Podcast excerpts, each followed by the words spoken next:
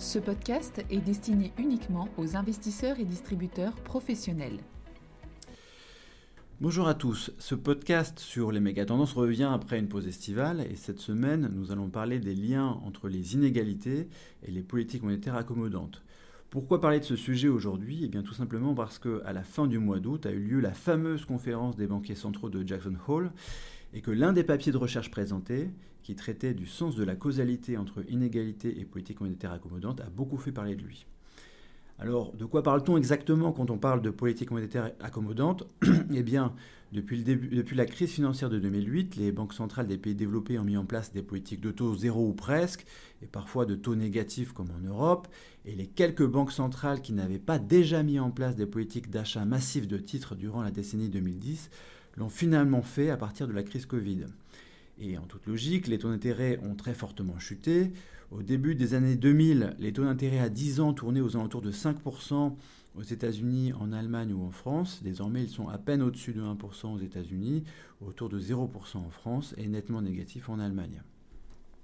L'une des critiques généralement adressées à ces politiques monétaires très accommodantes est qu'elles exacerberaient les inégalités économiques, cette idée est très ancrée dans l'imaginaire collectif et très présente dans les débats.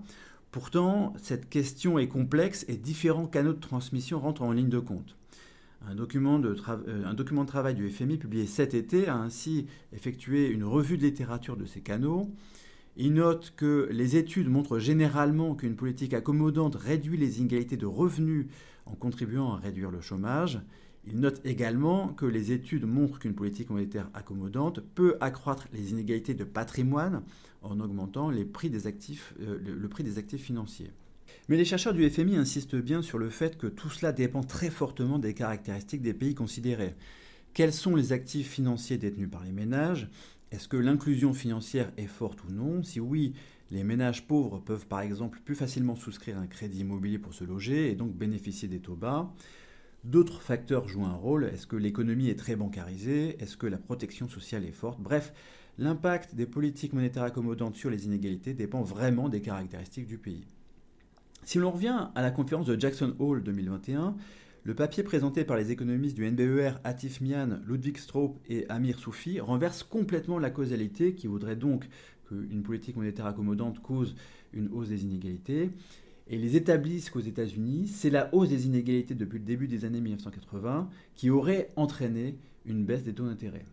On retient souvent l'idée que les taux d'intérêt d'équilibre, ce qu'on appelle les taux neutres, auraient baissé tendanciellement ces dernières décennies à cause de facteurs démographiques, c'est-à-dire à cause du vieillissement de la population, notamment car les individus en activité épargneraient davantage pour préparer une retraite qui serait plus longue.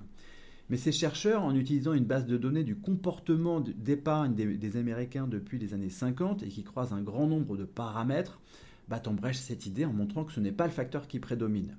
Ils montrent, et c'est pas nouveau, que les ménages les plus aisés épargnent davantage que les, ménages à revenus moyens ou faibles, mais surtout, ils montrent que le taux d'épargne varie beaucoup plus en fonction du revenu au sein d'une même cohorte d'individus qu'en fonction de l'âge, et on a donc les, inégalités qui joueraient un plus grand rôle dans la hausse de l'épargne et dans la baisse des taux d'intérêt que le vieillissement de la population. On aurait ainsi une double causalité.